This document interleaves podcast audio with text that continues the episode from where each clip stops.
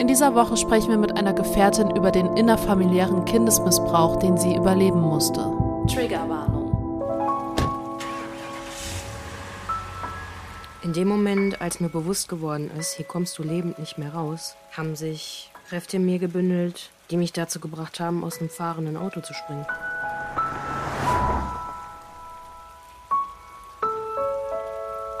Hey, ja klar. Ähm, komm vorbei. Ich wusste nicht, damit umzugehen. Im Nachhinein habe ich alle Beweise vernichtet. Ich war direkt duschen und habe mein Bettlaken in die Waschmaschine gestopft. Das war alles, was ich hatte.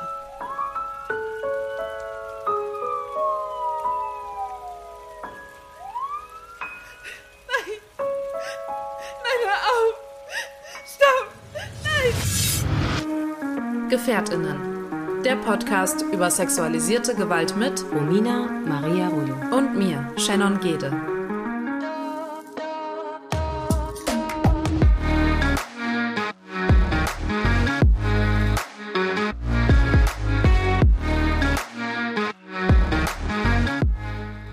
Wir sind Überlebende sexualisierter Gewalt und möchten in diesem Podcast unsere Erfahrungen mit euch teilen. Wir möchten damit Gefährtinnen einen sicheren Ort geben und nicht pauschalisieren.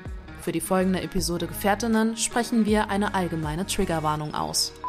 Hallo Romina. Hallo Shannon. Du grinst mich an, wie geht es dir? Ja, ich, ich freue mich über unsere heutige Produktion, da wir ja heute nicht zu zweit, sondern zu dritt sind. Und das ist nicht Snow, die wir da meinen, die noch bei uns ist, die ja in den letzten Folgen schon so ihren kleinen äh, Spot bei uns hatte. Oder Daniel, der allen äh, einen schönen Weltfrauentag wünscht.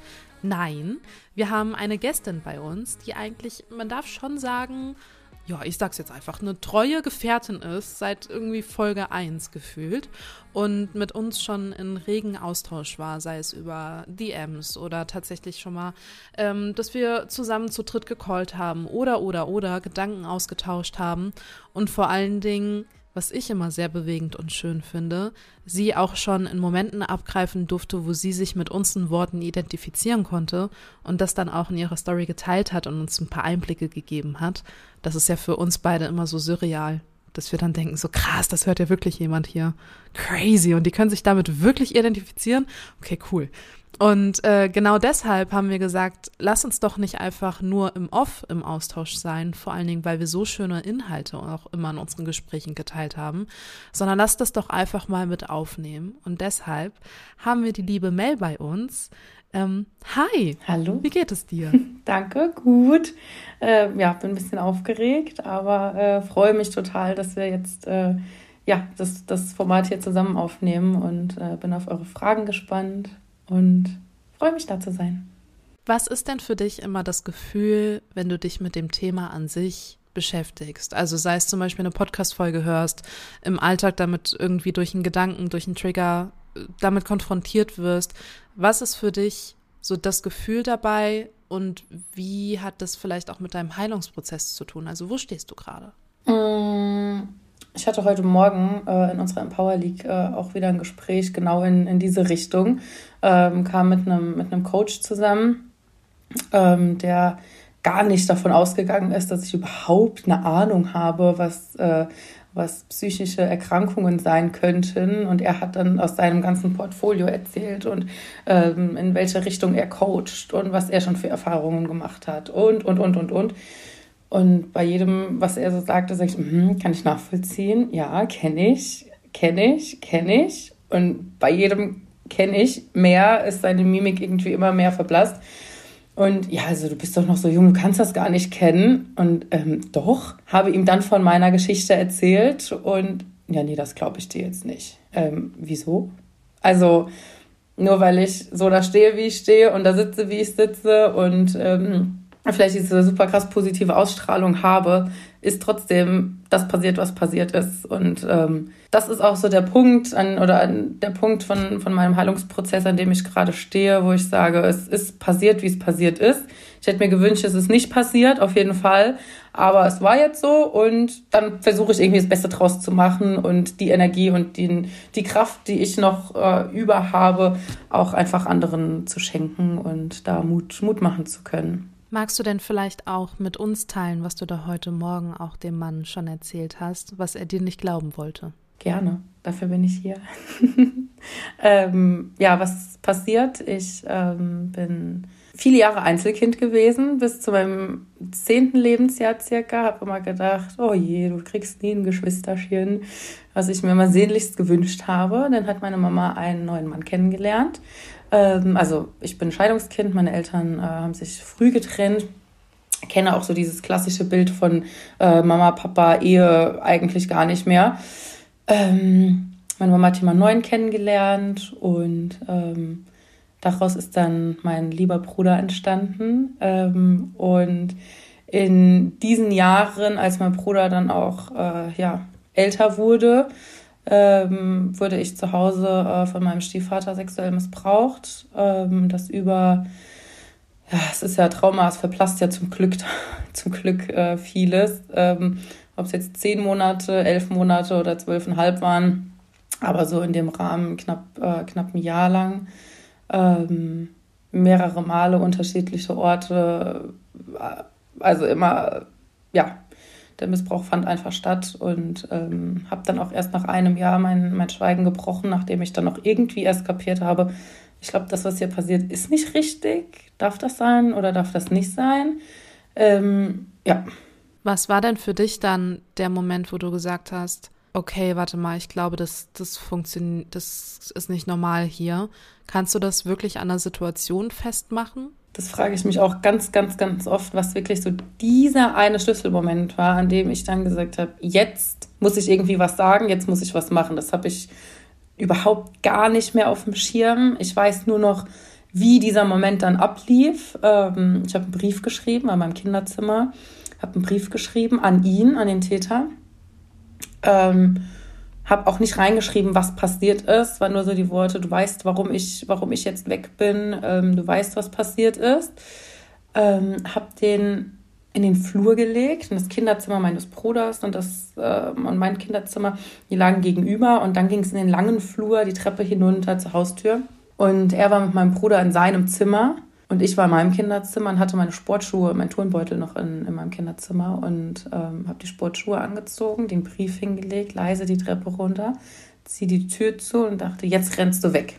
Und die Tür fällt ins Schloss und in dem Moment stehe ich da und denke, Alter, du hast deinen Bruder vergessen. Wenn du jetzt klingelst, hat er den Brief ja gesehen, weil er muss über diesen Brief drüber stolpern.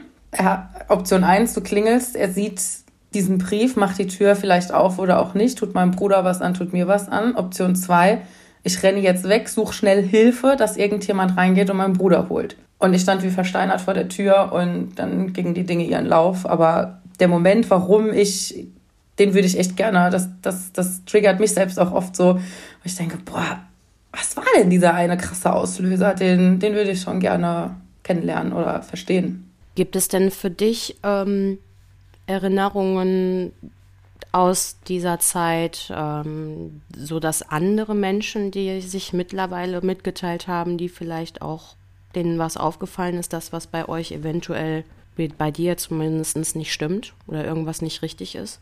Mhm. Also meine Mama ist Erzieherin, ähm, arbeitet in dem Bereich, hat, hat viele Fortbildungen besucht, wie man auffällige Kinder, ähm, wie man irgendwie diese Auffälligkeiten bei Kindern äh, herausfinden könnte. Und auch die sagt bis heute, du warst wie immer. Also ob vor dem ersten Missbrauch oder danach, es hat sich bei dir irgendwie gefühlt nichts verändert. Ähm, ich selbst habe auch keine Veränderung irgendwo an mir, an mir festgestellt. Großeltern, Kindergartenfreundinnen, die bis heute noch meine Freundinnen sind, da sagt jeder, ich hätte ich was geahnt, hätte ich was gesehen, gemerkt, gefühlt, ich hätte was gesagt, aber es ist niemandem was aufgefallen. Lehrkräfte und Co. Keiner, keiner hat was gemerkt. Hattest du denn aber Momente, in denen du versucht hast, dich jemandem anzuvertrauen, hast gemerkt, okay, ich kann es nicht aussprechen, aber musst du das jetzt nicht gecheckt haben und nichts passiert ist? Nee, weil ich glaube, ich habe es einfach auch selbst nicht gecheckt, dass das ja gerade nicht richtig ist. Das war, ähm, also die Situation war eben auch, ich habe meinen leiblichen äh, Vater ähm, immer am Wochenende gesehen, so das klassische Bild, jedes zweite Wochenende beim Papa, Geburtstage ähm, feiern wir alle zusammen. An Weihnachten war auch oft da, ähm, Einschulung, also so Sachen liefen immer. Es lief immer zusammen, da gab es auch nie, nie ein Problem äh, zwischen, meinen, zwischen meinen Eltern. Und ähm, dann aber auf einmal so eine, so eine zweite Vaterrolle 24-7 bei mir zu haben, war für mich das Ding. Also mein, mein Stiefvater war teilweise damals mehr für mich oder anders, besser, anders mehr für mich als mein Vater selbst. Weil mit meinem Papa habe ich nicht so viele coole Sachen erlebt, nicht so viele Sachen gemacht, ähm, weil die Zeit einfach knapp wurde ähm, an den Wochenenden, weil ich dann dort auch noch mal zwei Geschwister bekommen habe. Ähm, und dann war das natürlich auch ein anderes Zusammenleben, ein anderes Leben, Wohnen, äh, zusammen sein. Und dann war klar, dass mit dem, mit dem Stiefvater irgendwie, ja, ganz andere Sachen gemacht wurden. Und ähm, die Zeit war für mich auch so viel, viel intensiver teilweise als die mit meinem Papa. Und ich glaube, das hat mich als Kind einfach auch so, ja, also das ist ja dann so richtig. Das, das, dass diese, dieses Verhalten, diese, dieser Missbrauch, ähm, dass das so war, wie es war. Und am Anfang war es ja auch nur das, nur das normale Kuscheln. Wir liegen zusammen im Bett und halten uns alle lieb. Da war die Mama teilweise noch dabei. Also normales Kuscheln zwischen Eltern äh, und ihren Kindern. Gab es für dich ähm, in deinem jetzigen Bewusstsein, wenn du dich erinnern kannst, äh, so für dich auch Grenzen als Kind, die du schon damals als Kind für dich wahrgenommen hast, wo du auch gefühlt hast, okay, das wird jetzt gerade überschritten? Ah, das, ich weiß nicht, ob ich das jetzt richtig interpretiere oder ob das, was ich sage, vielleicht auch schon zu krass ist. Ähm, aber ich habe festgestellt, wo ich eine Grenze setzen konnte. Ob ich da gemerkt habe, dass das meine Grenze ist, weil ich jetzt was nicht will, ähm, mhm. Ich konnte eine Grenze setzen, ähm, wo der Missbrauch immer mal für eine kurze Zeit aufgehört hat. Ich habe als, als Kind festgestellt, ich habe sehr, sehr früh meine Periode bekommen und ähm, ich glaube gerade elf. Und, ähm, und da habe ich festgestellt, wenn ich eine Binde in der Unterhose hatte und er mich anfassen wollte und er gemerkt hat, da ist irgendwie, da ist ja was anderes, da stimmt was nicht, dann hat er immer direkt zurückgezogen. Mir war aber mit elf noch nicht so bewusst, dass ich das ja nur alle vier Wochen haben kann. Also hatte ich natürlich von morgens bis abends jeden Tag eine Binde in der Unterhose kleben, bis er irgendwann kapiert hat, ah krass, okay, jetzt versucht sie mich zu verarschen. Und das war so meine Grenze, wo ich dann gemerkt habe, hm, okay, ich will das nicht, konnte es nicht in Worte fassen, dass ich das nicht will und habe mich damit aber irgendwie abgegrenzt, bis es dann halt aufgeflogen ist, weil ja dann klar war, dass es leider nicht jeden Tag die Periode gibt. Und wie war seine Reaktion? dann irgendwann total drauf geschissen, ob ich dann auch meine Tage hatte oder nicht als Kind, ob ähm, da eine Binde war oder nicht. Also da ist dann einfach die Grenzüberschreitung noch extremer gewesen, als sie überhaupt schon also da war. Das war dann völlig, völlig egal. Aber es war, wurde auch nie kommuniziert. Also er hat auch nie zu mir gesagt, ähm, du hast mich verarscht oder da stimmt doch was nicht. Oh, du willst das nicht. In keinster Richtung, in keinster, keiner Richtung wurde da irgendwie kommuniziert. Wir haben nie darüber gesprochen. Nie über irgendetwas äh, in der Hinsicht gesprochen. Hast du in der Zeit, als du es dann realisiert hast, okay, das ähm, ist hier grenzüberschreitend und das ist einfach etwas, was hier nicht passieren sollte, hast du darüber nachgedacht gehabt oder war es für dich eine Option, mit deiner Mama oder auch deinem leiblichen Vater darüber zu sprechen? Weil deine Wahl, Wahl war ja, einen Brief zu schreiben und abzuhauen, was sicherlich auch eine gute Wahl war, aber nichtsdestotrotz frage ich mich, also ich versuche mich da rein zu versetzen. Ich habe zum Beispiel als Kind keinen, keinen Kindesmissbrauch zum Beispiel erfahren müssen. Ähm, und für mich wäre der erste Schritt gewesen, dadurch, dass ich zu meiner Mama einen, und auch zu meinem Papa einen, eine sehr, sehr starke Bindung habe, dass ich mich definitiv ihnen anvertraut hätte. Was hat, oder war das eine Option für dich? Ja und nein, weil ich habe mich natürlich sau geschämt. Die Bindung zu meiner Mama ist die krasseste überhaupt. Also da wäre nie, ich hätte nie, als Kind auch nie gedacht, wenn ich das jetzt immer mal sage, die glaubt mir das nicht. Das habe ich nie, da habe ich nie dran gezweifelt. Aber für mich war so voll im Hinterkopf kindlicher Gedanke, boah, er ist meiner Mama fremdgegangen mit mir. Das war voll mein, mein, mein Gedanke. Meine Mutter wurde ja auch gleichzeitig irgendwie betrogen. Also nicht nur, dass er das meiner Mutter angetan hat, ihr Kind zu missbrauchen, aber auch einfach der, der sexuelle Trieb, den er hatte, den konnte sie ihm ja gar nicht geben. Das konnte sie ja nie befriedigen. Und das war so voll in meinem Hinterkopf. Und deswegen, glaube ich, konnte ich das auch nie der Mama so direkt sagen. Ähm, an dem Tag, an dem ich dann weggelaufen bin, 400 Seelendörfchen. Also da fällt ein Kind äh, mit dem Turnbeutel auf dem Rücken, äh, fällt da auf. Im selben Ort ist meine Mama heute noch Erzieherin. Ähm, da hat mich jeder gekannt. Da kennen mich heute noch ganz, ganz viele Leute. Ähm, ja, natürlich wurde ich an der zweiten Straßenecke aufgegabelt, weil ich saß eingekauert auf dem Bordstein und habe geweint. Wurde ich ins Auto gepackt und äh, zur nächsten Bekannten gefahren und dann wurde die Mama angerufen. Also weglaufen war auch, glaube ich, gar nicht das, was ich machen wollte, sondern einfach so dieser Aufschrei nach, hallo, hier stimmt was nicht. Ich hätte nie von zu Hause weggewollt. Also von der Mama und meinem Bruder. Ähm, durch diese, durch das Weglaufen, was hat sich denn ab dem Zeitpunkt für dich verändert? Das ganze Leben, also es war einmal komplett alles auf den Kopf gestellt. Ähm, wir sind boah, zwei Nächte, drei Nächte, fünf Nächte, keine Ahnung, kein Zeitgefühl mehr, ähm, haben wir, meine Mama und ich bei einer Freundin von meiner Mama geschlafen und, und gewohnt. Mein Bruder damals zwei, zweieinhalb, jünger, I don't know. Ähm, der war bei, bei, unserer, bei unseren Großeltern, ähm, die waren mit dem Spielen, haben den abgelenkt. Also war auch so das Typische. Am Wochenende waren wir immer bei unseren Großeltern, egal auf welcher Seite.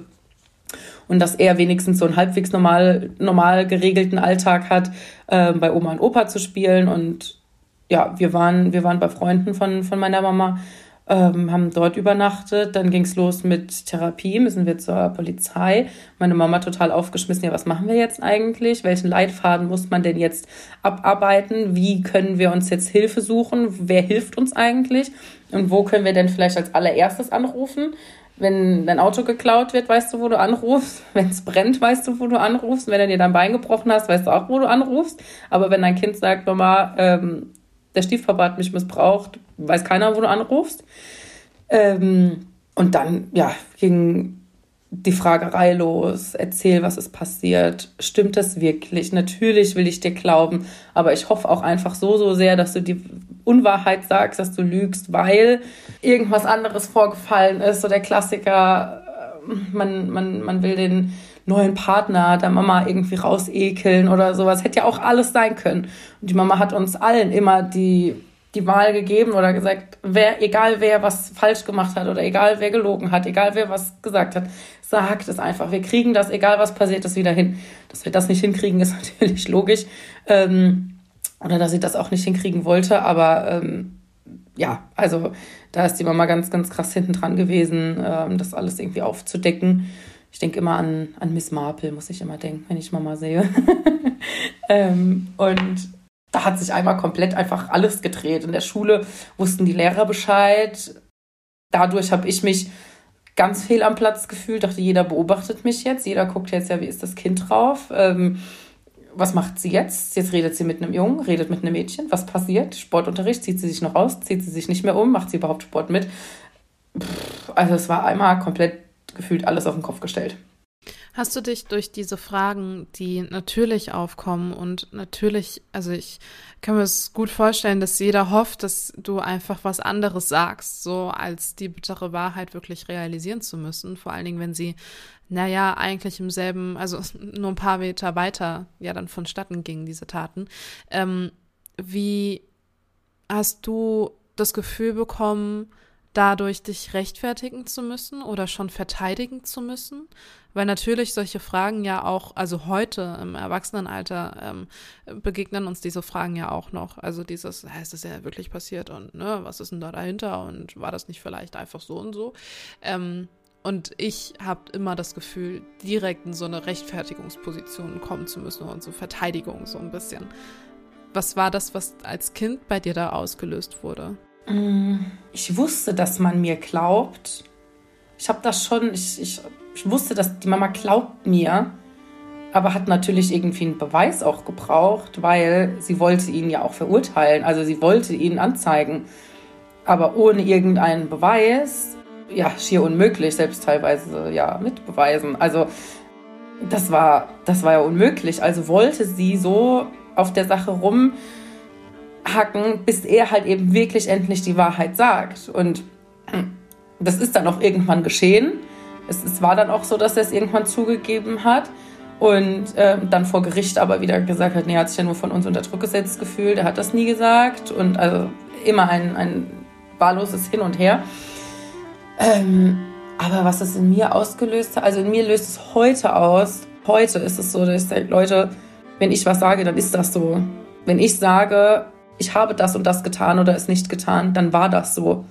Ich würde im Leben nicht auf die Idee kommen, wegen irgendeinem Schwachsinn zu lügen, irgendeinen Fakt wegzulassen. Ich sage die Wahrheit, weil ich weiß, wie sich anfühlen kann, wenn dir jemand einfach nicht glaubt. Oder wenn es so ewig dauert, bis die Wahrheit wirklich ans, ans Tageslicht kommt. Deswegen ist es für mich heute, als Kind kann ich es, glaube ich, gar nicht mehr so sagen, was das, was das in mir ausgelöst hat. Ich war schon irgendwo dann auch teilweise rebellisch. Also für meine Art und Weise, für dieses eigentlich kleine, zarte Wesen, was ich da damals war, habe ich mir dann die Haare rot gefärbt und äh, wollte optisch halt auch so total die Veränderung und auch ins Negative. Also besser nicht mehr waschen und kein Gesicht waschen und Zähne putzen ist auch total überbewertet. Dieses, was oft ja dann bei Betroffenen passiert, dieses, ich will mich hässlich, eklig machen, dass mich keiner mehr so anschaut oder so anfasst. Aber ist eine gute Frage, wirklich mit der, wie ich da, wie ich da reagiert habe. Kann ich jetzt so, kann ich jetzt so wirklich gar nicht mehr sagen. Ist auch, ist auch okay, wenn du da nicht so ganz zurückkommen kannst.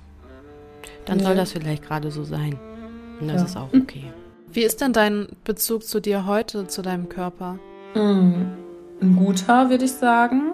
Also der Klassiker, ähm, wasche ich mir heute die Haare oder mache ich morgen noch Sport und nehme den Bad Hair Day dann noch in Kauf. Ich glaube, das ist. Aber das kennt jede Frau. Genau. Ich glaube, das kennt jede Frau. Ähm, deswegen glaube ich, ist das alles relativ normal.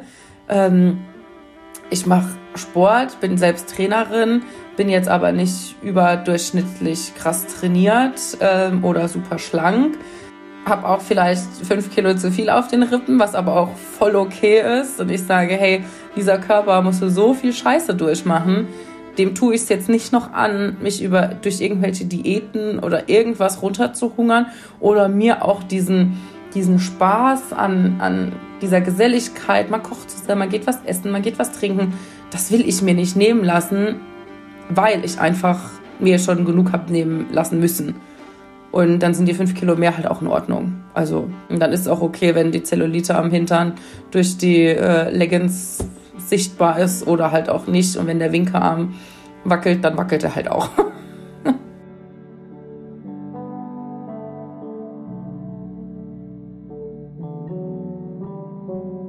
Hast du eigentlich schon gewusst, dass wir eine Gefährtinnen-Playlist hier auf Spotify haben?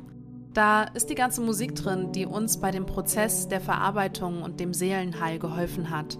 Vielleicht ist da auch etwas für dich dabei. Klick dich mal rein.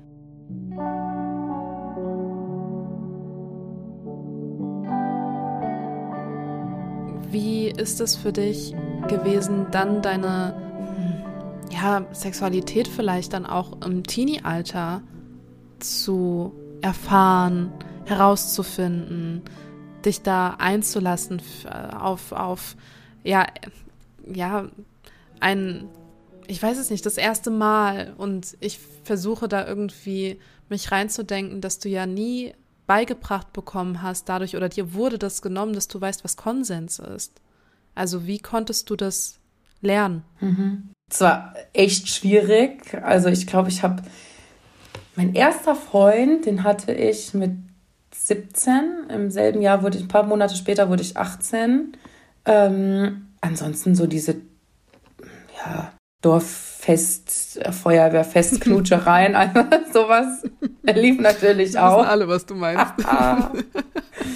ähm, aber mein, mein erstes Mal war tatsächlich auch sehr skurril, aber glaube ich gar nicht auch irgendwie auf die Tat also dass ich sage, das war jetzt so, weil das passiert ist. Es war halt einfach skurril, weil ich keine Ahnung hatte, was mache ich da jetzt eigentlich und wie mache ich das jetzt. Und ähm, es war sehr einfühlsam. Also er war voll, war alles fein, war alles voll in Ordnung. Ähm, und habe dann ein Jahr, ein halbes, dreiviertel Jahr später meinen ersten wirklich so festen Freund, mit dem ich dann auch knapp sieben Jahre zusammen war, ähm, kennengelernt. Und da ist mir dann aufgefallen, dass mir in, in einer Beziehung neue sexuelle Erfahrungen zu sammeln total schwer gefallen ist. Mir ist es leichter gefallen, das auch noch bis jetzt vor ein paar Jahren, bis ich jetzt ähm, den Mann äh, kennengelernt habe, ähm, den ich jetzt bald heiraten werde, ähm, ist es mir super schwer gefallen, neue Sachen in einer Beziehung auszuprobieren, sondern eher in so einer lockeren Affäre, One-Night-Stand-Geschichte. Da war es mir fast scheißegal, weil ich mir dachte, okay, dich sehe ich ja eh nicht mehr. Kann ich mal ausprobieren. Wenn es dir nicht passt, wenn es dir nicht gefällt, natürlich, um Gottes Willen, sprich mit mir. Ähm, aber ich kann jetzt einfach mal machen, was ich jetzt gerade für richtig halte. Und damit war ich dann immer voll fein. Und sobald ich dann gemerkt habe, oh, jetzt triffst du den Mann ja noch mal. Ach du Scheiße, was denkt der denn jetzt darüber, was du da letztes Wochenende mit ihm gemacht hast? Ähm, wow, okay, das war in mir. Und dann war das auch direkt so, ah, oh, nee, kein Interesse, danke, ciao. Also das war schon, schon schwierig, habe ich auch lange in der Therapie versucht, irgendwie daran zu arbeiten, aber es hat nicht funktioniert, weil ich mir einfach selbst, glaube ich, auch so krass im Weg stand und immer dachte, oh Gott, was denkt der denn jetzt, wenn ich das mache? Der weiß doch, dass ich missbraucht wurde und jetzt mache ich das oder das. Das kann doch gar nicht zusammenpassen. Da würde ich dann gerne dran anknüpfen. Du hast uns gerade äh, so schön zurück in die Zeit genommen, ähm, ja, als du auf Dorffesten warst und dich auch anderen Personen angenähert hast oder auch mal jemanden kennengelernt hast. Ähm, was hat damals für dich das Thema Aufklärung bedeutet? War, wie hast du dich damit gefühlt? Also als Kind wurde ich schon zu Hause auf jeden Fall aufgeklärt. Äh, von Mama, aber auch Papa und äh, meiner Stiefmama. Ähm, das lief schon. Ich glaube nur, dass ich es als Kind einfach nicht in dem Sinne so verstanden habe ähm, oder es vielleicht auch nicht so richtig rübergebracht wurde, was darf wer und was ist denn Liebe und wie, was, also was hat das mit der Liebe zu tun und Sexualität, dass das eigentlich zwei komplett unterschiedliche Sachen sind, aber zusammenpassen können, wenn, ne? Ich glaube, dass das einfach teilweise auch gefehlt hat. Ähm, und dann die Aufklärung, die dann einfach selbst Schritt für Schritt passiert ist, weil man sich selbst Sachen angeeignet hat, geguckt, gelesen, gehört hat, mit Mädels ausgetauscht hat und Co. Das war nochmal halt was ganz anderes, weil da sprichst du natürlich mit deiner Freundin nochmal anders drüber, als du dann zur Mama sagst, hier, also letztes Wochenende.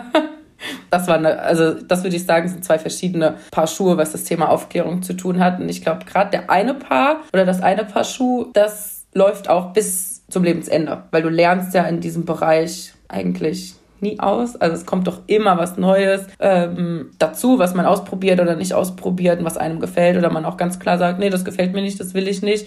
Ähm, oder weiß auch von Anfang an schon, das will ich gar nicht ausprobieren, weil der Gedanke daran für mich schon gar kein schön, schöner Gedanke ist. Du hast gerade in deiner Antwort gesagt gehabt, es hat dir ein bisschen gefehlt, dass du verstehst, okay, was ist Liebe, wer darf mit wem. In der Erziehung jetzt mal grob gefasst, wir haben ja deine Antwort gerade gehört. Wem würdest du aber sagen, trägt das auch mit Schuld? Also wäre das nicht passiert? passiert, hättest du das in der Erziehung mehr bekommen? Wer trägt da die Schuld? Kann man das so beantworten? Boah, ich glaube, das ist super schwierig, das so pauschal zu sagen, weil natürlich war zu Hause auch, wenn ein fremder Mann am Auto in der Straße anhält, dem darfst du sagen, wo der Weg zu, zur Kirche ist oder zum nächsten Bäcker, aber dem sagst du nicht, wo du wohnst und du steigst da auch nicht ein und gehst dann einfach weiter oder rufst um Hilfe oder sonstiges.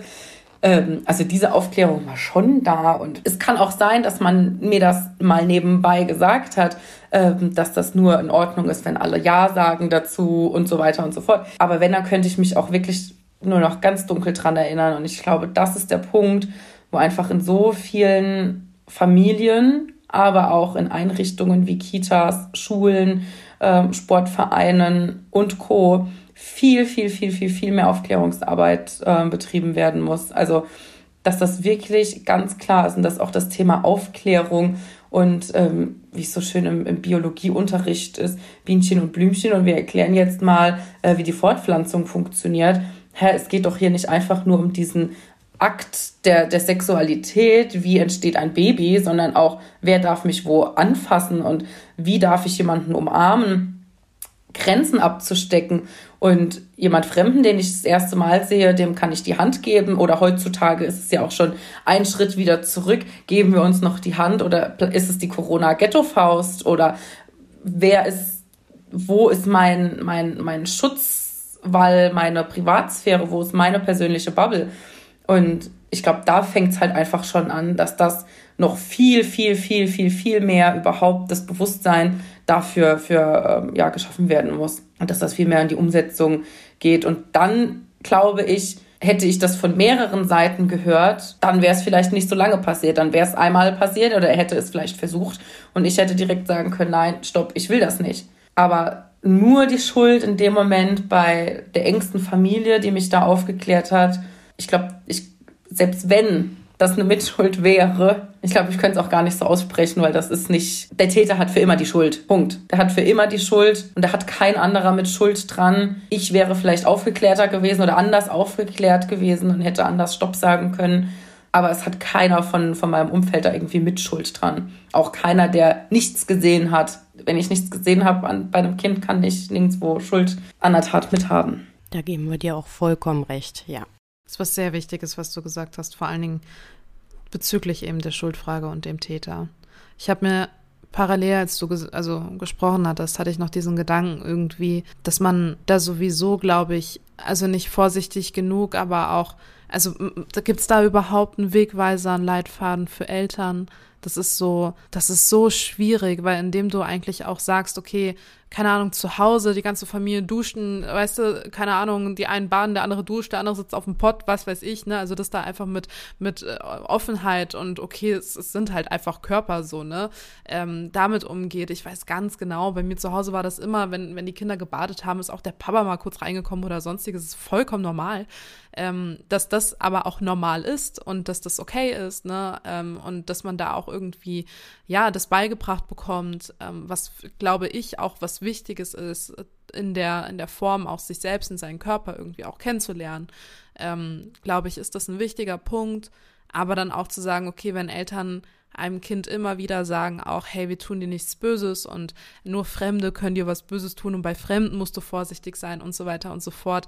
Das, glaube ich, ist auch bei, bei Kindern dann, wenn dann doch eben der Partner oder die Partnerin ähm, das Kind eben doch missbrauchen und aber von beiden immer in so einem Schein gesagt wird, nein, nein, aber wir sind die Lieben, nur die Fremden können dir Böses ist dann halt auch eben schwierig. Also ich frage mich, was man dann richtig macht und was man falsch macht und wie man das überhaupt richtig machen soll, weil ich glaube, egal was du machst, das kann doch krass kippen, mhm. oder? Also. Deswegen glaube ich, ist es halt so wichtig, dass das von, von mehreren Seiten, das Kind hat so viele Berührungspunkte. Kindergarten, Schule, die Freunde jeweils, die Eltern in den jeweiligen Konstellationen wieder.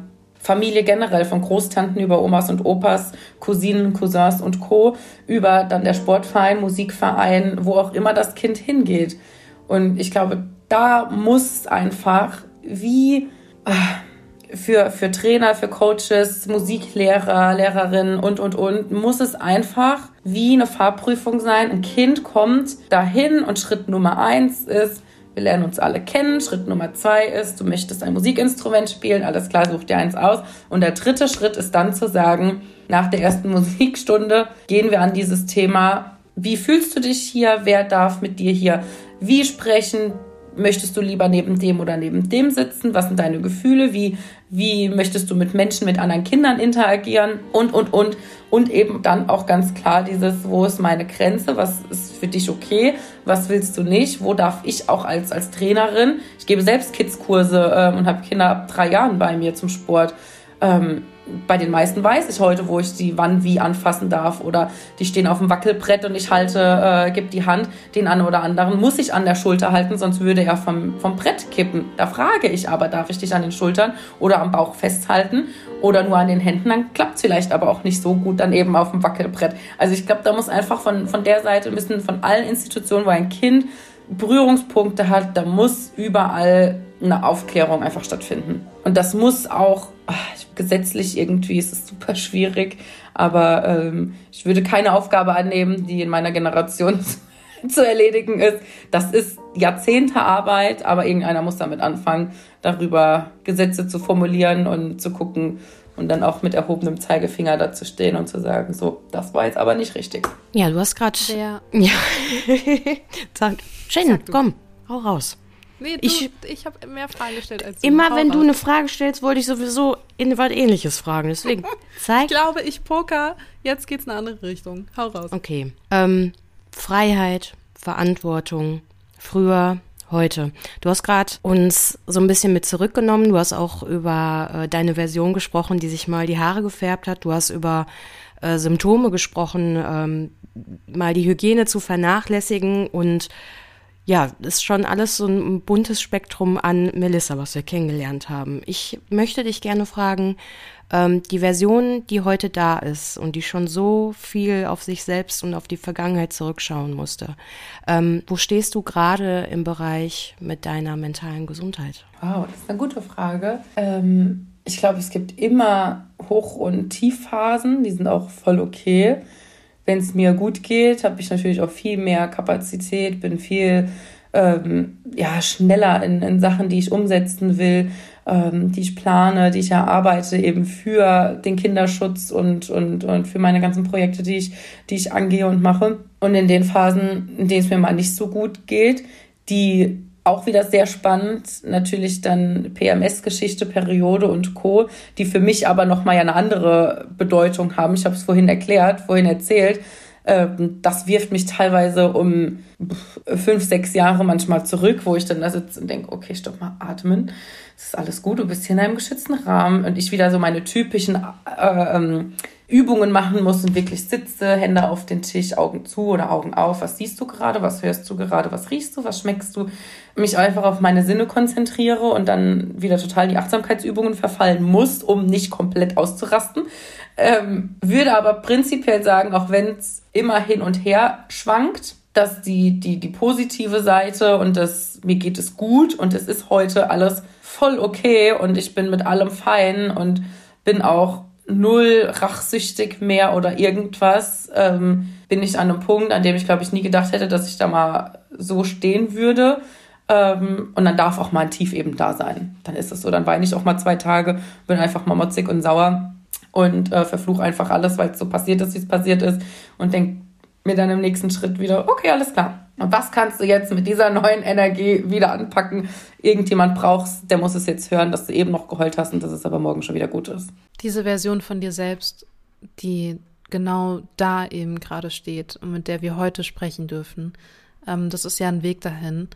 Wer hat dich denn auf diesem Weg aufgefangen? Meine Mama. Konnte das deine Mama? Ja. Ja? Meine Mama hat mich so, so, so krass aufgefangen, dass man dann jetzt Jahre später gemerkt hat, wie körperlich sie einfach dadurch auch gelitten hat und wir sie dann wiederum auffangen mussten. Ähm, also das, das der Haupt, Haupt, Haupt, Hauptverdienst, ähm, dass ich heute so da sitze, wie ich da sitze, ähm, war meine Mama absolut. Von wir suchen Therapeuten und wenn wir zu zehn verschiedenen gehen und erst die 13. Therapeutin oder der Therapeut gefällt, wir suchen auch noch 35 weitere. Wir gehen dahin, wo du dich wohlfühlst, wo du dich fallen lassen kannst, wo du reden kannst. Ähm, wir machen es so, dass es dir gut geht. Du musst nachts mit Licht schlafen. Wir lassen das Licht an. Scheißegal, was die Stromrechnung ähm, am Jahresende kostet. Also das war alles voll auf mich und natürlich auf meinen Bruder ausgelegt. Ähm, das war auch natürlich ein kleines Netzwerk hinten dran, wie meine Großeltern, also die Familie meiner Mama, ähm, aber auch meine Oma väterlicherseits, ähm, mein Papa, bei dem ich neun Monate gelebt habe. Ähm, es sind schon, es ist ein Netzwerk, aber diejenige, was ist jetzt so negativ behaftet eigentlich, das Bild einer Spinne. Ich möchte nicht, dass meine Mama eine Spinne jetzt äh, als eine Spinne dargestellt wird, aber die, die dieses Netzwerk auch einfach kreiert hat, dieses Spinnennetz, dieses Geflecht, das war meine Mama. Und das Netzwerk hat zusammen funktioniert, aber die, die halt gesagt haben, so Leute, jetzt ich brauche einen Babysitter hierfür, hierfür, wir müssen das und das machen, das war meine Mama. Wer hat deinen Bruder aufgefangen, als ihm bewusst wurde, was passiert ist? Meine Mama und ich. Kannst du oder magst du mit uns teilen, wie er mit der Situation umgeht? Mm, er war als Kind ähm, sehr, sehr, sehr, sehr wütend, als man ihm als Kind gesagt hat, was passiert ist und ähm, warum und dass er seinen Papa nicht mehr, nicht mehr sehen kann und sehen darf ähm, in dem Rahmen, weil meine Mama auch da wieder, Leute, komplett krass war. Sie hat es geschafft, ich weiß nicht wie, mit Freund, Freunden und Freundinnen zu Hause meinen Stiefvater zu erlauben, meinen Bruder zu sehen. Also umgekehrt. Mein Bruder durfte seinen Vater sehen und zwei Stunden sonntags Lego spielen. Ähm, dass mein Bruder wenigstens mit seinen fast drei Jahren, dreieinhalb überhaupt mal seinen Vater noch sieht, weil der, das Kind war ja völligst verstört. Ich war neun Monate weg, dann war mein dann war sein Vater weg. Also was ist hier überhaupt passiert? Meiner Mama ging es schlecht, das hat er ja auch gemerkt. Ähm, und meine Mama hat es, ich weiß nicht, woher sie diese Kraft genommen hat, aber sie hat es geschafft, dass sie einmal in der Woche, alle zehn Tage, zwölf Tage mit dem Täter einfach zusammen war. Ähm, es waren noch genügend Schutzpersonen dann auch im Haus und äh, dort, aber so, dass mein Bruder nichts gemerkt hat und einfach Lego spielen konnte, ohne Angst, dass meine Mama Angst haben müsste, es würde was passieren. Und dann konnte sie das irgendwann nicht mehr und ähm, hat das Jugendamt eingeschaltet und gesagt, Leute, ich brauche da jetzt Unterstützung. Wir müssen in einem geschützten Rahmen dafür sorgen, dass das Kind seinen Vater sehen kann. Ähm, und dann lief das Ganze auch wieder mit Gerichtsverfahren und ähm, er hat dann das Sorgerecht eingeklagt und also ein riesen Rattenschwanz, der noch hinten dran war. Aber als wir dann meinem Bruder gesagt haben, was passiert ist und warum er den Papa auch nicht mehr sehen darf, ähm, war er natürlich komplett geschockt und wir haben es sehr, sehr kindgerecht, hat die Mama das ihm auch beigebracht. Hey, schon gewusst? Werbung. Das Angebot von Mut Traumahilfe für Männer richtet sich an Männer, die sexualisierte Gewalt erfahren haben und werden dabei unterstützt, sich mit den eigenen Gefühlen, Gedanken und Erfahrungen auseinanderzusetzen und neuen Mut zu fassen. Die Beratungen sind kostenlos, vertraulich und anonym und unabhängig von Aufenthaltsstatus, Krankenversicherung, Herkunft oder sexueller Orientierung der betroffenen Person. Selbstverständlich sind in der Beratungsstelle auch Trans- und Interpersonen willkommen. Mehr Infos findet ihr unter mut-traumahilfe.de. Und jetzt zurück zur Folge. Also wie bringt man das einem kindgerecht bei? Ja, also es war jetzt natürlich nicht äh, Missbrauch und was hat er alles getan und in welcher, welcher Form, sondern es war schon, der Papa hat einfach Sachen mit Kindern oder mit, mit, mit deiner Schwester auch getan, ähm, die man mit Kindern einfach nicht macht und ähm, war gewalttätig, hat sie angefasst an Stellen, an die man kein Kind anfasst. Also so in dem Rahmen hat sie das erklärt. Ähm, und dann genau wurde das Jugendamt eingeschaltet. Bruder wusste dann Bescheid, was, ähm, was passiert ist und warum er seinen Vater nicht mehr sehen darf und war dann stinksauer auf ihn ähm, und wollte auch mit, boah, waren das sieben? Er war sieben, acht, kein Kontakt mehr. Ähm, und dann wurde wieder ein Gerichtsverfahren eingeleitet und äh, geklärt, ob auch wirklich mein Bruder nicht möchte oder ob meine Mama ihm das Ganze so das, das Wort in den Mund legt und sagt, ja, du willst deinen Papa natürlich nicht sehen. Und dann hat auch mein Bruder auch verschiedene Gerichts, äh, nee, nicht, äh, wie sagt man, verschiedene Gutachten. Und da kam dann aber raus, dass das Kind das wirklich aus freien Stücken gesagt hat ähm, und nicht wollte. Und da ist auch noch so ein super, super krasses Bild hängen geblieben. Der sollte ähm, erklären, wel, wer von unserer Familie welches Tier ist. Und meine Mama ist ein Elefant, weil sie so eine dicke Haut hat und, ähm, und immer für ihre, ihre Kinder da ist, für ihre Babys da ist. Ich bin eine Ente, weil ich mit ihm immer so viel Quatsch mache und so viel schnattere.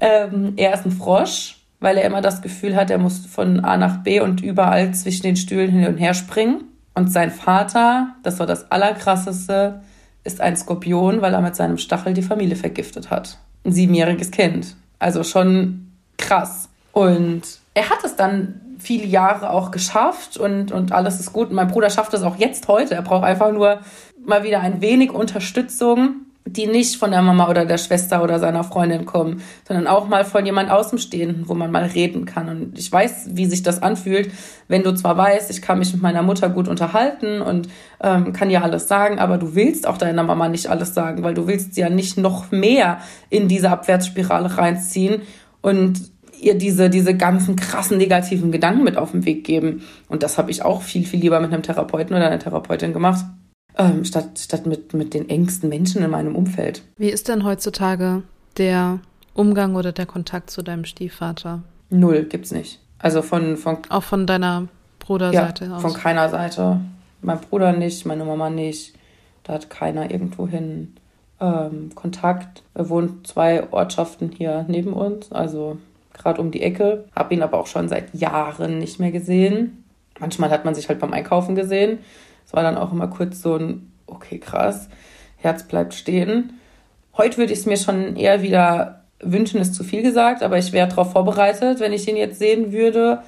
Ähm, aber also ich finde es halt einfach super, super krass. Finde super krass, dass er einfach zwei Ortschaften weiter ganz normal sein Leben weiterleben kann, äh, verheiratet ist, ähm, ein Kind in die Welt gesetzt hat, ein zweites, ein Mädchen, die heute so um die 13, 14 vielleicht sein müsste. Ich mir denke, okay, wow. Als ich wusste, jetzt ist das Kind so 10, 11, habe ich immer geatmet und geschluckt. Ich dachte, okay, krass, hoffentlich passiert es ihr nicht, hoffentlich passiert es ihr nicht. Ja. Weiß, weißt du, ob sie, also sie weiß es bestimmt nicht, oder? Was ihr Papa gemacht hat. Glaube ich nicht. Woher? Ist da bei dir manchmal, ja, eben, kommt da bei dir manchmal das Gefühl auf von, Mist, ich muss sie schützen? Mhm. Wie gehst du damit um? Schwierig. Also am liebsten hätte ich schon mehrfach an der Haustür geklingelt und gesagt, du kommst jetzt mit mir mit, hier ist dein Zimmer, ich mache hier alles fertig, du ziehst jetzt hier ein. Ähm, komplett falsche Herangehensweise. Ähm, mein Bruder hat auch schon, das ist, also mein Bruder hat noch eine Schwester, von der er erst sehr, also wir haben alle sehr, sehr spät erst davon erfahren. Ihn hatten wir noch ein bisschen länger geschützt ähm, mit, mit dem Thema, ehrlich gesagt, weil wir genau wussten, boah, wenn wir ihm das jetzt sagen, das wird ihm, das wird ihm wirklich das Knick brechen, was dann auch leider so war und warum auch jetzt diese Therapie auch dringend, dringend ähm, notwendig ist. Es kam jetzt in den letzten Monaten nochmal hoch. Ähm, es ist halt, ja, es ist einfach super schwierig. Ich hoffe halt nur irgendwie auf die Frau, die ihn geheiratet hat während der Gerichtsprozesse oder die ihn genommen hat während der Gerichtsprozesse, geheiratet nicht. Ähm, die aber sagt, das stimmt hier alles nicht, und hat das ja alles nur zugegeben, damit wir jetzt als Familie endlich unsere Ruhe haben und hoffe halt irgendwie trotz allem, dass in ihr noch irgendwo ein bisschen Menschlichkeit ist und wenn sie irgendwas merken würde, dass, dass sie was, dass sie was macht. Ja, wobei, also was ja. heißt wobei, aber an solche Menschen diese Hoffnung zu stecken, die das eigentlich schon mit erlebt haben und trotzdem wegsehen konnten, ist halt. Ich wüsste nicht, was ich an. Also ich kann da eigentlich nur meine Scheuklappen tatsächlich anziehen, was auch wiederum eigentlich total falsch ist, aber was soll ich machen? Soll ich ein Plakat basteln und vor seiner Haustür auf und ab gehen und, und demonstrieren, hier lebt ein Kinderschänder? Oder was soll ich, also was wäre denn meine, meine Alternative? Was soll ich denn tun? Und ja, ich setze mich da für den Kinderschutz ein und trotzdem sage ich auch immer auf, auf Insta und allem, was ich irgendwie noch so nebenbei in dem Bereich mache, sage ich auch, jetzt mal kurz abgrenzen und jetzt lese ich mal fünf Tage lang keine krassen Nachrichten und sage auch in den Nachrichten dazu, Leute, ich bin hier kein Therapeut, ich ähm, bin Betroffene, ich kann euch aus meiner Perspektive berichten, aber alles, was ich getan habe oder was mir geholfen hat, heißt halt auch nicht, dass es dir hilft. Ich kann dir davon erzählen, aber die krassesten Sachen, da kann ich, glaube ich, auch nicht helfen und will ich auch nicht helfen, weil das ist nicht meine Aufgabe. Da muss ich mich dann auch wieder an erste Stelle mal stellen und einfach abkapseln, auch wenn es immer hart ist. Du hast gerade den Punkt aufgegriffen, dass du es dir vielleicht sogar wünschen würdest, nochmal auf ihn zu treffen. Was bedeutet dieser Wunsch und dieses Aufeinandertreffen für dich genau? Ich habe schon öfter nachgedacht, ob ich mal das Gespräch mit ihm tatsächlich suche. Ich habe irgendwie so einen inneren Drang, weil ich das, es kommt wieder die Wissenschaftlerin in mir heraus, ich würde es gerne verstehen, wie man, also Sexualität ist das eine und ein Fetisch ist das andere, wer worauf steht. Aber pädophil zu sein, oder auch da gibt es ja nochmal Abgrenzungen, da würden jetzt auch äh, ähm, Experten wieder andere, was anderes äh, dazu sagen zu ihm oder ihn anders bezeichnen. Aber Sexualstraftäter, wie, wo fehlt da irgendwie diese Hemmschwelle oder wie, welcher Gedanke schwirrt da im Kopf herum, so eine Tat begehen zu können, wo man genau weiß, dass es halt nicht nur ist, ich habe 100 Euro aus der Kasse geklaut, sondern ich habe ein Leben damit irgendwo zerstört oder eine Familie zerstört. Und das würde ich ihn gerne fragen, ob er, ich würde ihn sehr, sehr gerne fragen, ob er damals, ähm, ich weiß noch ganz genau unser erstes Zusammentreffen, wie ich ihn kennengelernt habe. Ähm, und da hat er auch erst so richtig kapiert, dass ich ja die Tochter der Frau bin, die er eigentlich ganz gut findet Aber hat er dann diesen Kontakt zu meiner Mama weiterhin gesucht, weil er wirklich an meiner Mama interessiert war, als das soll eine Beziehung werden, die zwei verstehen sich, lieben sich, werden ein Paar? Oder hat er den Kontakt zu meiner Mama gesucht, um an mich ranzukommen? Aber brauchst du diese Antworten für deinen eigenen Heilungsprozess? Ah, ich weiß, ich habe die Frage auch schon mal gestellt bekommen und habe auch leider immer noch keine Antwort irgendwie darauf. Ich weiß nicht, wofür ich sie brauche. Weiß auch nicht, ob ich es wirklich brauche. Es ist so ein, ich kann ohne leben, kann aber auch mit, würde ich auch weiterleben können, ganz normal. Und hätte halt nur vielleicht die eine oder andere Frage eher beantwortet. Hab auch ehrlich gesagt gar nicht so Angst, dass das in mir äh, was krasses Negatives auslösen würde. Und weil ich mir dazu 99 Prozent sicher bin, dass nichts super, super krass Negatives in mir auslöst und ich dann auch komplett ähm, am Boden zerstört bin, ähm, würde ich es halt schon gerne machen. Aber wieso? Also ich frage mich immer bei solchen Sachen, man hat ja eine Erwartungshaltung, wenn man sie noch nicht aussprechen kann, irgendwo schlummert sie ja. Und wenn die dann enttäuscht wird und man vorher noch nicht wusste, warum man mit welcher Intention irgendwo rangeht, mhm. ich glaube, dann ist man sich dem Ausmaß auch nicht bewusst, was es an Negativität in einem auslösen kann. Ja. So. Und ich habe letztens, ich habe mich letztens mit jemandem unterhalten, den ich gar nicht kenne. es war irgendwie ein sehr direktes und sehr, sehr tiefgehendes Gespräch und ich weiß bis heute nicht, wie ich in diese Situation gerutscht bin, aber aus diesem Gespräch habe ich was rausziehen können, was mich seit Tagen beschäftigt. Und da ging es auch so ein bisschen drum, bei meinem Täter zum Beispiel, hat er mir ja auch, als ich mich im Bad eingeschlossen habe, ähm, hat er ja nicht direkt die Wohnung verlassen, sondern hat nochmal an der Badtür geklopft und hat gesagt, ich hätte aber noch eine Frage.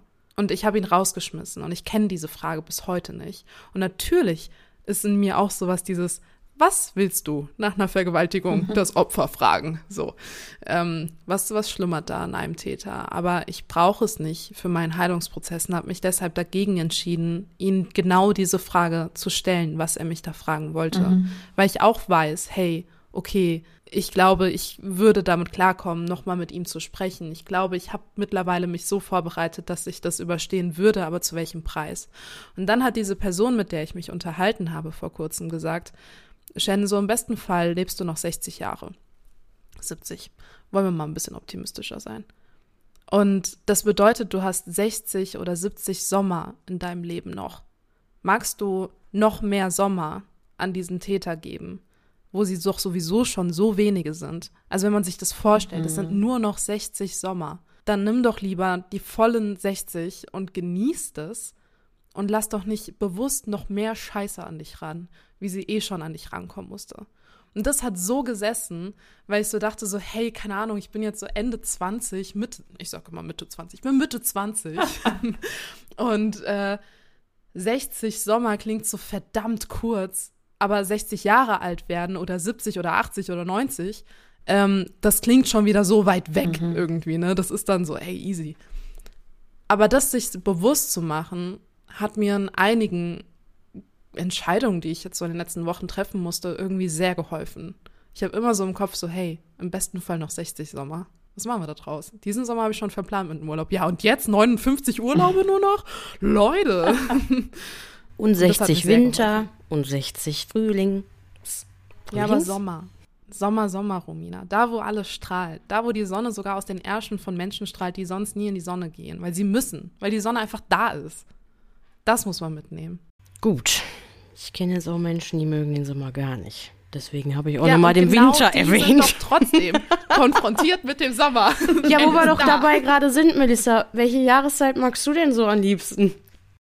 Ähm, ich habe Sommer ehrlich gesagt gar nicht so krass, weil mir es einfach zu okay, heiß ist. Dann 60 Winter. ich mag den Frühling, weil dann alles irgendwie zum Leben erwacht. Und mag aber auch den Herbst, weil dann ist so dieses oh, Slow down, alles wird ruhig. Weihnachten steht vor der Tür und ich liebe Weihnachten. Ja, genau mein das Gott. kann man doch auf alles übertragen. Guck mal, ja. 60 Absolut. Mal noch zugucken, Absolut. wie die Blumen blühen, 60 Mal noch zur Ruhe kommen, 60 Mal noch sich überlegen, was du deinen Liebsten zu Weihnachten schenkst. So, das ist so wenig. Ja. Wenn ich mir jetzt vorstellen musste, ich mir noch 60 Mal überlegen muss, was ich meiner jüngeren besten Freundin da schenken muss, weil, also, ne, ich habe ja nur noch die 60 Jahre, vielleicht hat sie ja noch ein paar mehr. Dann denkst du dir so, krass, ey, so, so kompliziert wird das Leben gar nicht mehr. Mhm. Nur noch 60 Mal. Stimmt. Ich finde das sehr schön, wie wir die Frage aufgelockert haben und dass die Frage vielleicht auch da stehen bleiben kann oder das, das Fragezeichen. Wir wissen es ja im Endeffekt nicht, Melissa, was mhm. passieren wird im Leben. Und diese Ungewissheit, ähm, die tragen wir alle drei in uns, dass äh, wir gewisse Dinge vielleicht niemals beantwortet bekommen. Ähm, Shen hat gerade den Punkt inneren Frieden und auch Heilung angesprochen.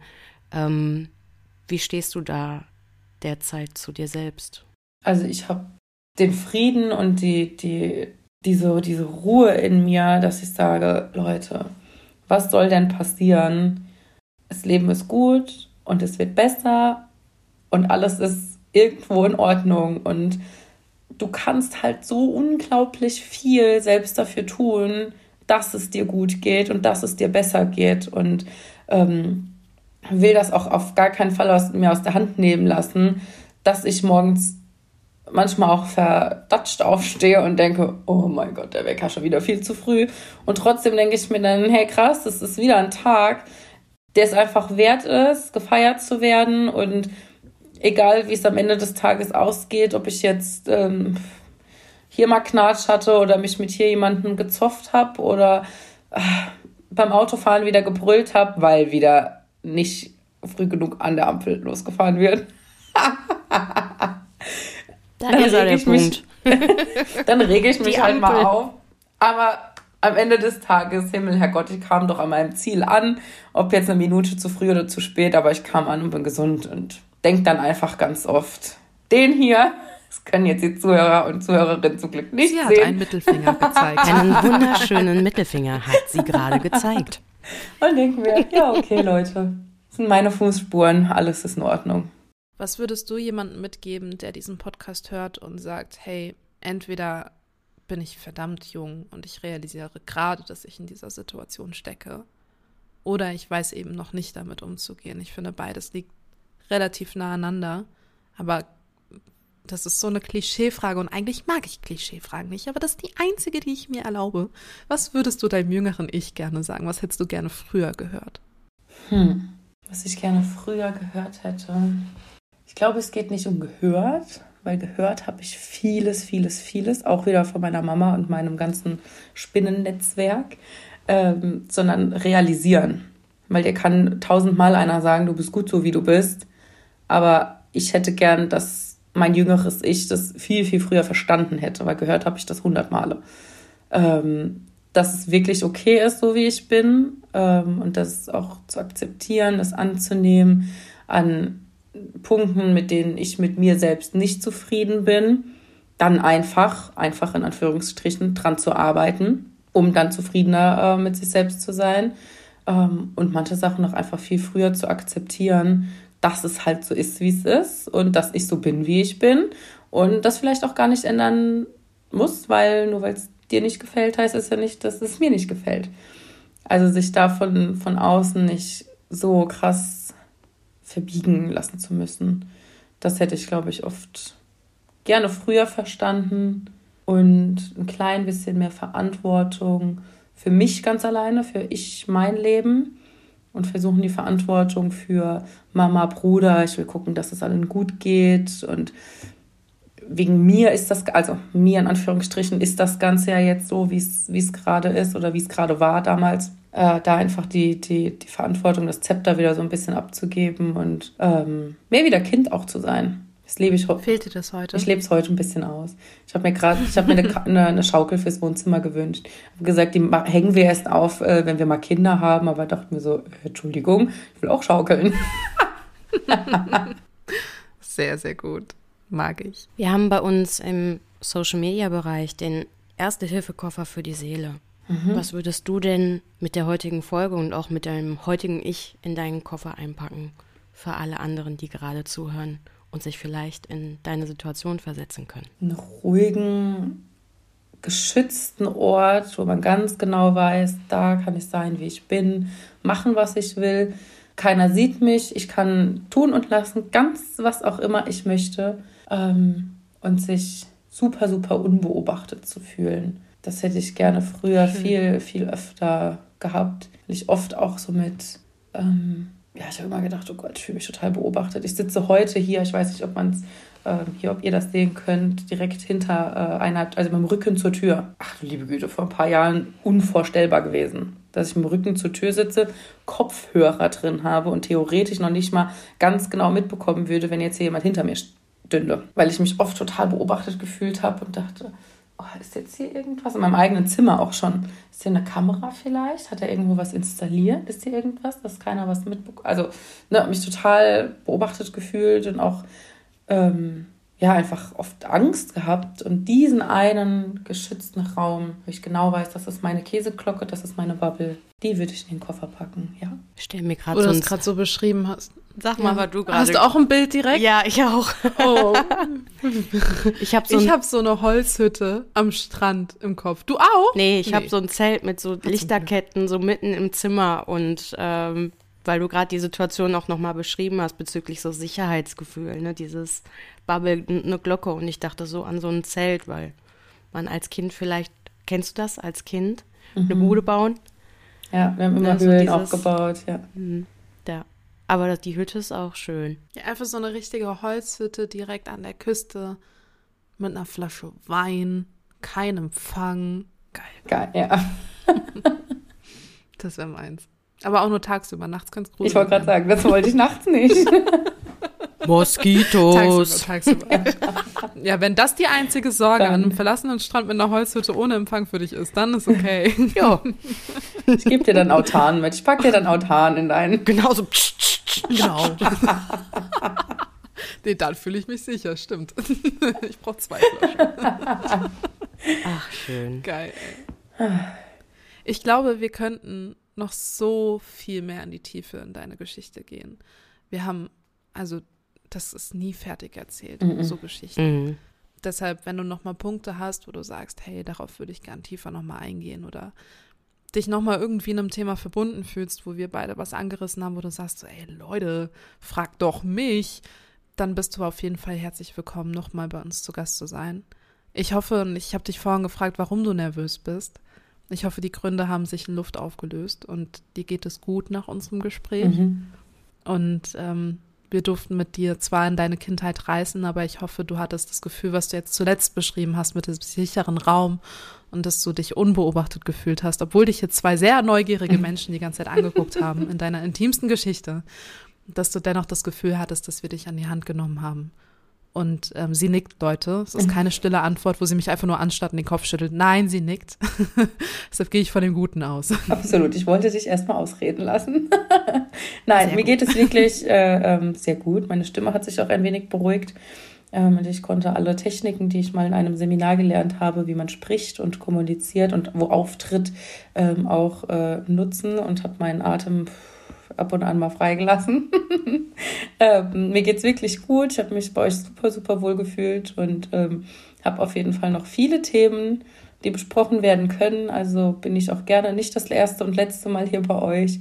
Ähm, wenn man von mir noch mehr hören möchte, komme ich immer gerne. Mache Mut, schenke Kraft und bring noch die ein oder andere Flause aus meinem Kopf. Sagt man Flausel? Ich habe Flausel im. Kopf. Ja, geil. Auch. So Bring- so bring ich Fussel, mit. keine Ahnung, irgendwas. Die bringe ich mit und äh, hoffe, jeden so ein bisschen mit einem, ja, einfach mal mit einem Lächeln anstecken zu können und auch einfach mal gut sein zu lassen, was so passiert ist. Ähm, weil, wie du sagst, wir haben noch 60 Frühling, Sommer, Herbst und Winter. Ähm, ist dann halt auch irgendwann mal gut. Den Weg gehen wir mit dir zusammen. Ja. Du hörst uns ja schon seit der ersten Folge, Mhm. gefühlt. Ich unterstelle dir das einfach mal. Ist okay. Tust du das überhaupt? Ja. Ah, sehr gut. Also ich fange immer bei Folge 1 an. Sehr gut. Also ah, bei allen dann- dann Podcasts. bei allen, ja. ja, genau. Und an der Ja, bei Ampel war sie auch. An der Ampel war Ja, ich bei der auch. Ampel war sie auch, ja. Ähm, weißt du schon, was Folge 24? Nein, Spaß. Nein, aber ähm, dann weißt du ja ganz sicher, dass ähm, wir am Ende der Folge immer noch mal unser Waffeleisen hier so ein bisschen heiß machen. Ähm, hast du eine Lieblingswaffel? Du darfst die jetzt backen. Wenn wir nämlich nicht zu zweit sind, sondern zu dritt und es kein Hund ist, darf die dritte Person, das dritte Lebewesen. Snow hat noch nie eine Waffel gebacken, Romina. Das müssen wir vielleicht auch nochmal einführen. Jo. Nee, aber magst du eine Waffel backen? Also ich fand es tatsächlich heute unfassbar lustig. Ähm, ich komme ja aus Mainz ähm, und ähm, so aus der Nähe von Mainz. Wenn ich jetzt sage, wo ich wohne, weiß keiner, wo das ist. Mainz, Hauptstadt von Rheinland-Pfalz, ist schon wieder eher bekannt. Ähm, da haben wir auch unser Studio und ähm, ich kooperiere da mit ähm, einem Mädchenhaus, die verschiedene Kurse und Workshops nur für junge Mädels anbieten. Und wir machen auch Selbstverteidigung, Kampfsport und so weiter.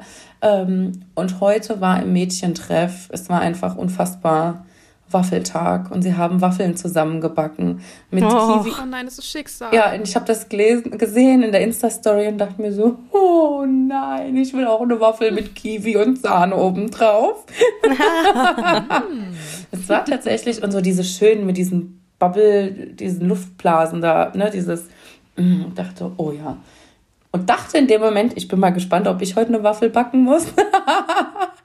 Natürlich darfst Klar. du. ähm, bin aber ehrlich gesagt mit der Frage mal so ein bisschen überfordert. Aber hast du sie nicht eigentlich schon beantwortet? Darf es nicht diese Bubble-Waffel sein mit Kiwi und Sahne? Ja, gerne. Und dann aber gefrorene Sahne. Die, kennt ihr das? Oh. Auf dem Eis, wenn du Eis hast und dann ist Sahne auf dem Eis und dann Die friert die Sahne Schicht. so ganz leicht an und dann baust, beißt du drauf und dann macht so ein kurzes Knack, Nein. Knack. so eine Waffel will Wir ich hatten jetzt auch nehmen. noch keine Waffel mit gefrorener Sahne. Nein. Ja, nehme ich. Das ist deine. Unsere. Schön. Das wird Cool. Ich mag es so sehr, dich lachen zu hören. Vor allen Dingen nach der Story, die du uns Ja. hier gerade mitgeteilt hast, mit uns teilen wolltest und konntest. Und für den einen oder anderen vielleicht sogar solltest. Ich finde, du musst dir auch mal bewusst machen, was so Worte, die du hier auch teilst, für andere bedeuten können und ja, was die vielleicht in einem auslösen. Das ist sehr wertvoll. Dankeschön. Danke dir. Dankeschön. Danke euch.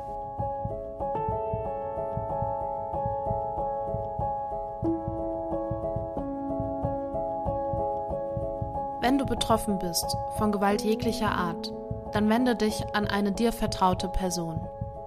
Auf unserem Instagram-Feed Gefährtinnen findest du mehrere Anlaufstellen, die dir helfen könnten, sei es das Hilfetelefon oder der weiße Ring. Du bist nicht allein.